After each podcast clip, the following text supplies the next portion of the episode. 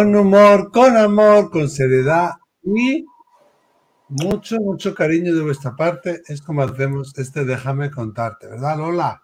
Totalmente, totalmente. Y las fuerzas que nos transmitís eh, con los comentarios, eh, a través de los audios o los vídeos que nos mandáis, depositando en nosotros la confianza que, nos tenéis a ese teléfono, al 688-736631 más 34 eh, si nos llamáis fuera de España.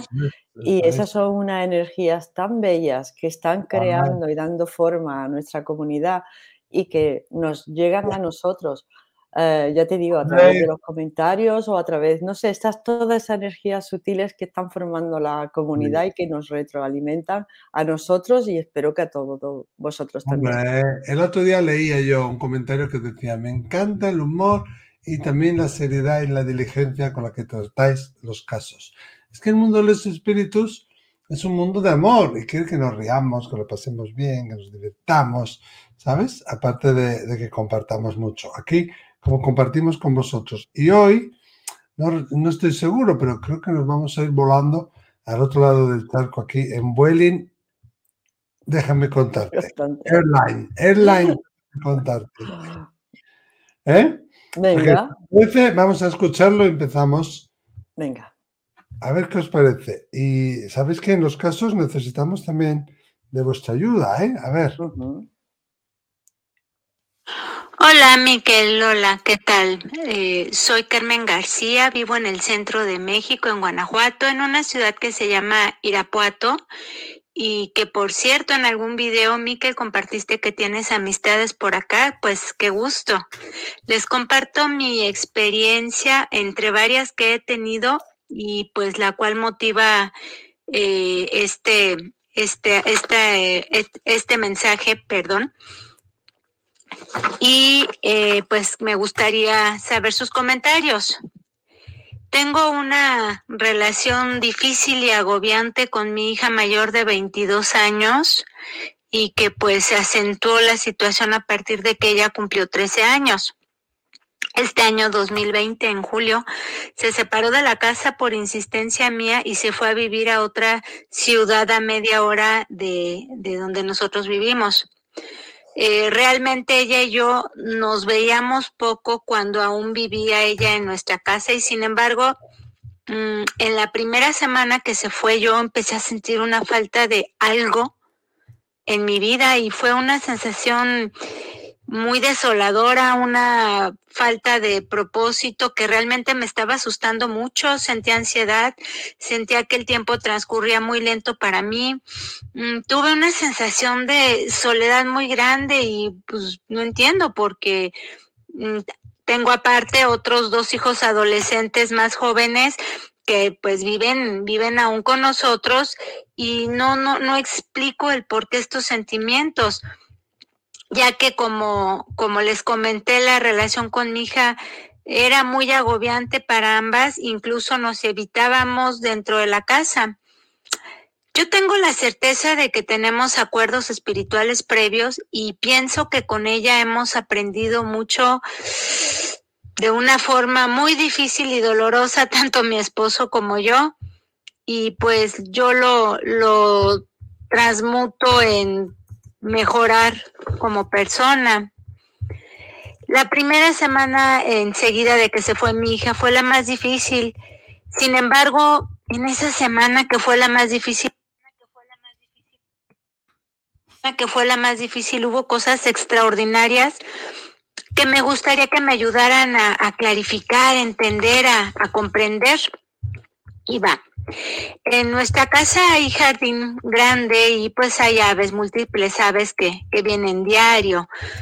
Yo nunca había visto en nuestra casa ningún colibrí, de hecho nunca había visto un colibrí francamente más que en las ilustraciones o en las películas. Sin embargo, esa semana pues estuve viendo un par de colibríes que, que yo siento como que me estuvieron visitando en diferentes horarios. Y curiosamente, eh, un día por la mañana me encontraba sentada eh, junto a un ventanal yo sola.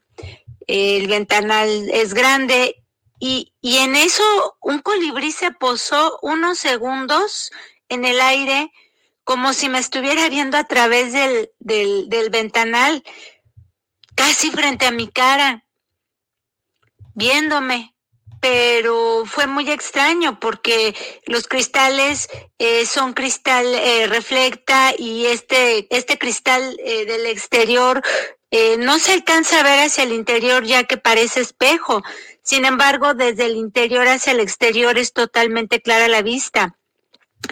En esa misma semana también estuve viendo libélulas por todas partes y pues realmente eh, son muy raras verlas en, en mi casa.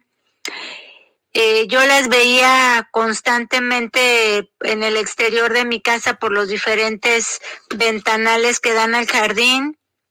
Hay ventanales por toda la casa y pues se acercaban a los ventanales de las distintas áreas en donde yo me encontrara pero curioso que también las veía en la calle. Y, y esto es extraño porque en, en, el área urbana pues no hay árboles o vegetación como para decir hay este tipo de, insectos, ¿verdad? Incluso un día estaba eh, dentro de mi auto en un semáforo esperando la, la, el SIGA y se acercó una libélula en el lado donde iba yo conduciendo, y es muy raro esto, pero lo más increíble o, hermoso que yo percibo, que yo percibí, fue un día que estaba yo en una de las habitaciones de la casa que como comento tienen ventanales grandes hacia el jardín.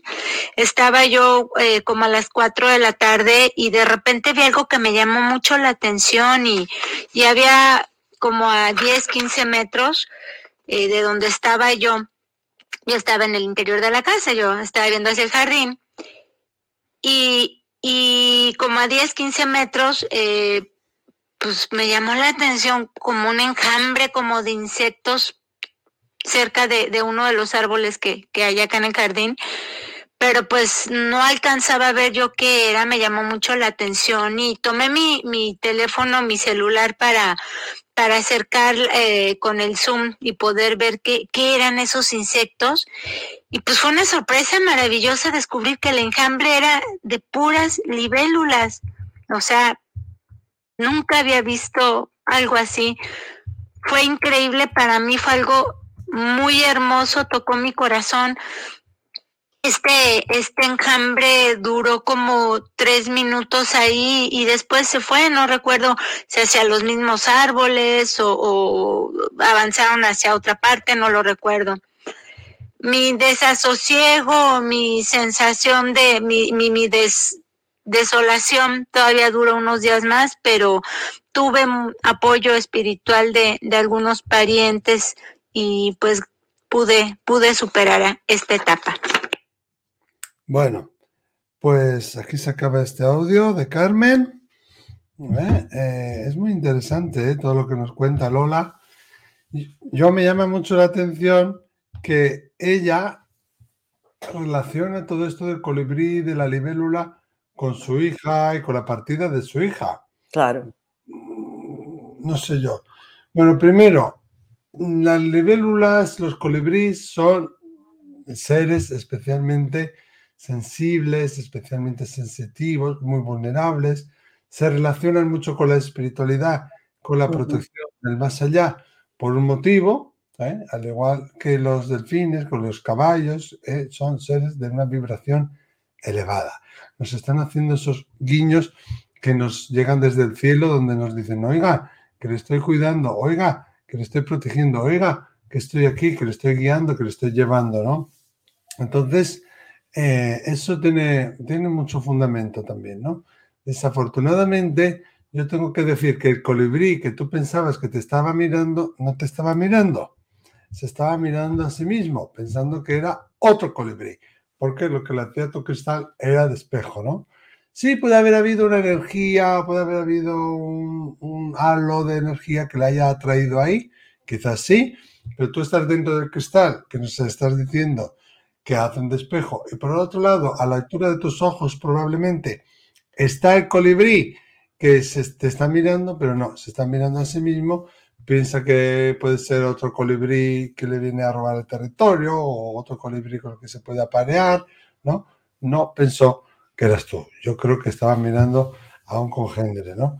Pero una cosa que sí me llama mucho la atención es que el enjambre ese de libélulas, yo nunca he visto, he visto alguna vez dos, tres, nunca he visto ese enjambre, eso sí tiene mucho fundamento, ¿no? De todas maneras, hay un programa que hicimos, la libélula del más allá. Sí. La libélula del más allá y, ya verás que también tiene mucho que ver con el más allá, ¿no? No es que un espíritu esté encarnado en la libélula, sino que son señales, guías, protecciones, guiños que nos hacen llegar, ¿no? Entonces, ¿por qué todo esto aparece cuando se va tu hija? ¿No? Yo podríamos hablar, Lola, incluso aunque es su hija la que se ha ido y no todos sus hijos, pero quizás del síndrome del nido vacío. Bueno, tal como yo estaba escuchando a, Carmen eh, y ella estaba diciendo que todas estas cosas aparecieron durante la primera semana, ¿no? Que aunque ella fue la que tomó la iniciativa, quizás, ¿no? De, que la hija se marchara, eh, Carmen, estás viviendo el duelo por la pérdida de un hijo. Ya. Eh, y tú dices, bueno, no sé por qué me siento así, si yo tengo otros hijos. ¿eh? Pero, esto es como que... tanto de quicio esos otros hijos, porque aquí yo creo que... Claro, pero esto... Le hace despejo mucho, ¿eh? La hija. Ahí también, también. Debería de ser, si te analizas un poquito, con las personas con las que más chocamos, suelen ser con las personas que nos hacen despejo acerca de, actitudes o de cosas que nosotros llevamos dentro que no queremos reconocer, que no nos gusta reconocer y las proyectamos en el otro. O sea que hay puntos, quizás esos puntos más conflictivos seáis en los que más os parezcáis vuestra hija, vuestra hija y tú. Pero luego tú dices que eso que tienes otros hijos, ¿no? Mira, mi bisabuela decía que los hijos eran como los dedos de una mano. ¿eh? Si te falta uno, no te consuela que tengas otro, sino que te falta ese. Porque Qué sabia tu abuela, ¿eh? Qué sabia. Sí, sí, sí, como toda la gente que ha vivido y ha sufrido en la vida, ¿eh? Mm. Eh, aprovechan las experiencias para adquirir sabiduría. Luego lo del colibrí, entonces yo creo que en esa primera semana que fue la más dura, que tú dices, yo sentía un vacío, ¿no? Ese es el vacío típico que sienten las madres cuando pierden a un hijo, real o simbólicamente, como en tu caso. Ella no ha muerto, pero las has perdido, luego tú sí que la está procesando como la pérdida de un hijo, ¿no? E, ese vacío que sienten las madres cuando pierden a un hijo, que es un, híbrido entre, entre la, la, soledad y el dolor, ¿no? Es un, es un vacío en donde hay dolor y también uno se siente solo. Eso te pasa la primera semana. Estoy de acuerdo con Miquel cuando dice que ahí se genera una serie de energías que pueden atraer a otros animales o a, otras circunstancias que estén vibrando en ese nivel. Fíjate que el colibrí, el colibrí eh, es una, un ave que puede volar hacia atrás. ¿eh? Sí, y se la considera en, espiritualidad o en estados místicos, ¿no? desde un punto de vista un poquito más espiritual, se la considera como esa, esa mm, etapa de nuestra vida o ese momento en nuestra vida en donde nosotros retrocedemos sobre nuestros pasos para poder tener una mm. perspectiva nueva de la situación, ¿no? Eh, y, y, eso sí que me encaja en que en esa primera semana quizás te planteaste si retroactivamente si hubieras podido hacer alguna otra cosa para que la situación no desencadenara en esa, en esa situación de, separación, ¿no? Entonces, y la libélula, eh, eso te aparece después, la libélula es un animal que puede volar en cualquier dirección. ¿Eh? o sea, es, como un helicóptero sobre el agua. Puede ir para arriba, para abajo, para aquí, para allá, para un lado, para otro. Las libélulas pueden volar e, en, cualquier dirección, ¿no? Y, en el significado espiritual o místico son etapas en la vida en donde uno tiene que adaptarse a cualquier circunstancia, ¿no? Y te acompañan para, el, para la adaptación, ¿no? Después de pasada esa primera etapa de dolor, de soledad, ¿no? De, de irte hacia atrás, de mirar tus pasos y si has podido hacer alguna otra cosa, que se, eso nos queda siempre a las madres, ¿no?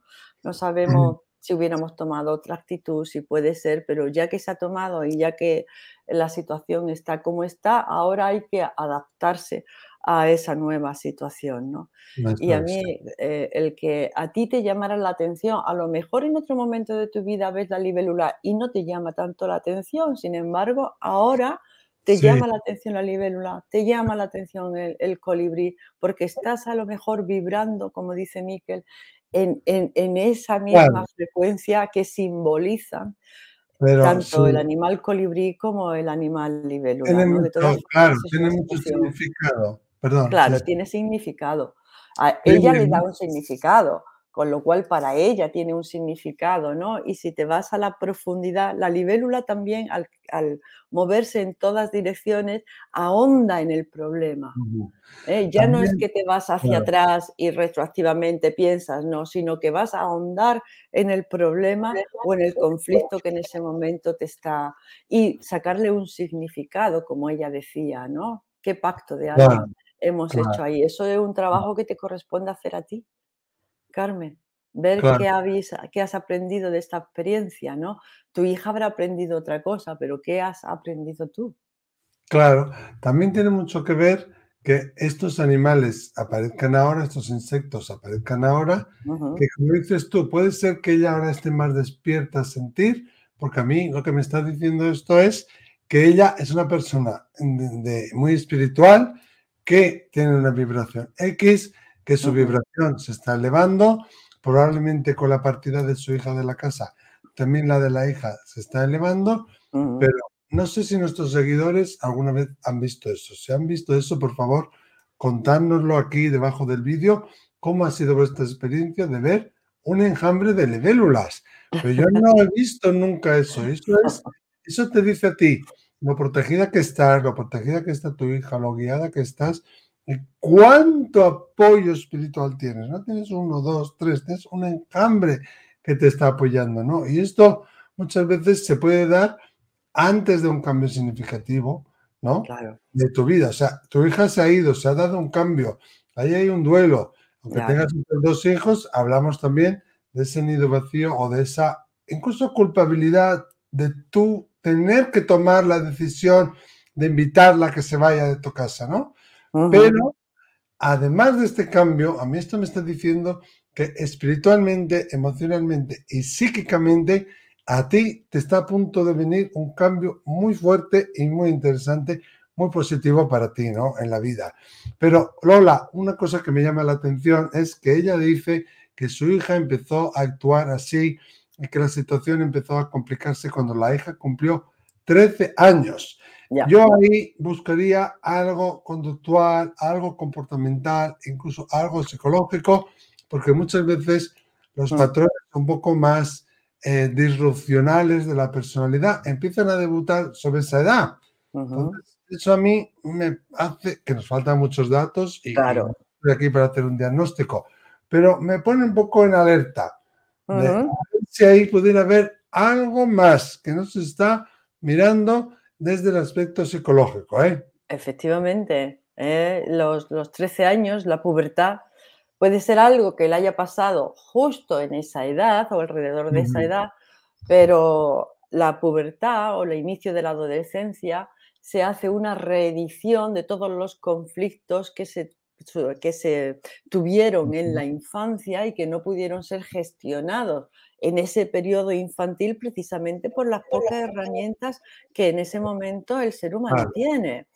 ¿eh? Entonces, en los primeros cuatro, cinco, seis años de la vida ocurren cosas eh, que el niño no sabe darle una interpretación, simplemente las vive, las vive, son como, somos como esponjas pero llegada a la adolescencia se hace una reedición de lo que pasó en la infancia para poder ver con unos nuevos ojos, solucionar en la medida de lo posible todos esos conflictos emocionales que se estuvieron en la infancia, ¿para qué? Pues para poder eh, acceder a la edad adulta con el mayor, la mayor fortaleza posible, ¿no?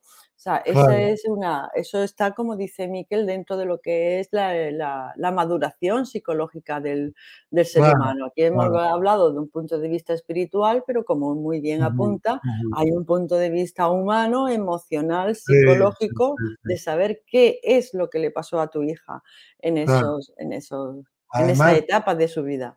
Claro, ahí es donde empieza, Lola, tú lo sabes porque eres médico, ese proceso de poda neuronal que puede a veces no hacerse correctamente y que se manifieste sobre su personalidad. Entonces, alerta Carmen, vamos a mirar si puede haber algo más ahí que tiene mucho más peso, que no se está teniendo en cuenta. Si es verdad también que cuando dos caballos pura sangre o dos terneros o dos eh, bisontes se encuentran, ¿no?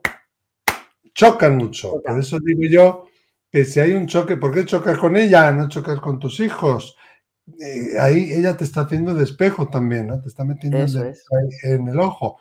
¿Y cómo fue tu relación con tu madre? ¿no? Yo también investigaría un poquito eso, porque me da a mí en la nariz que esto pudiera ser una réplica también.